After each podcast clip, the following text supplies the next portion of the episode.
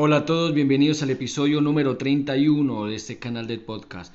Para esta ocasión les vengo a traer un tema importante y hablaremos sobre la importancia de pedir disculpas y cómo esto te ayuda en tu paz mental y física. Así que quédate hasta el final.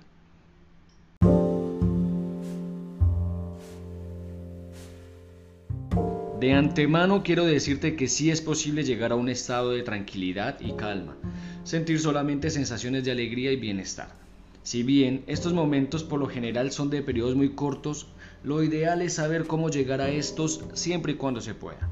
Verás, en estos estados de paz, la tranquilidad y la relajación vibran por tu cuerpo y disfrutas de cualquier cosa que pienses, mires, observes, saborees o toques, pues no solamente estás en paz contigo, sino en paz con todo lo que te rodea o a donde vayas, mientras estés en ese estado.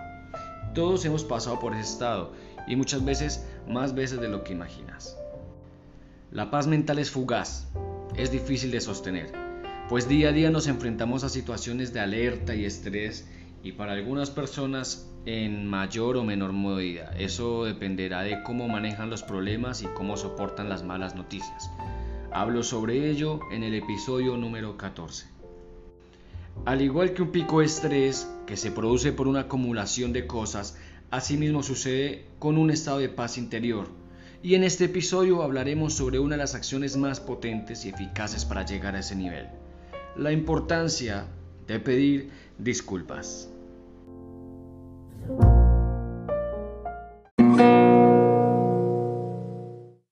Si bien al principio no es fácil, no podemos vivir con la incapacidad de perdonar. Sé que una persona puede causar daños profundos, pero al momento de perdonar no lo haces directamente por esa persona. El perdón también lo haces por ti mismo. Existen diferencias entre perdonar y disculpar. Una disculpa se hace cuando el hecho no fue intencionado. Por ejemplo, cuando una persona llega tarde a una cita porque hubo tráfico y en el camino debido a un accidente llega tarde. No es culpable por el accidente, pero se pide disculpas por el tiempo que la otra persona esperó. Y perdonar implica aceptar el daño causado y dejar cicatrizar la herida.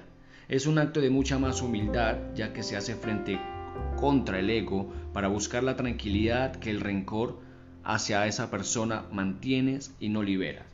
Perdonar significa también soltar y dejar ir. Significa ya no dar más importancia para que pierda fuerza y el tiempo lo elimine poco a poco. Entonces sabemos que perdonar también significa soltar. Y de nada sirve perdonar pero no olvidar, pues sigues cargando en tu mochila algo negativo de otra persona, que al fin y al cabo no te está aportando nada ni te está ayudando a ser mejor persona, solo te ocupa espacio y te hace peso en la mochila. Realmente el proceso no es fácil, pero es muy importante y puede ser aprendido y practicado de a poco a poco.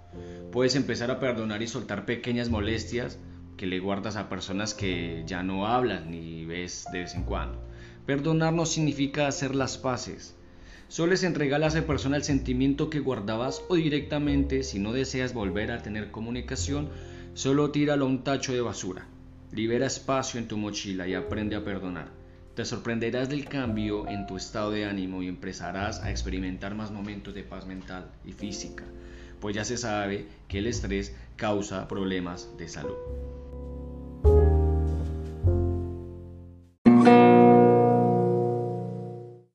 Eso es todo por ahora y te agradezco por llegar hasta aquí. Espero que tengas una linda semana y nos vemos en un próximo episodio. Chao.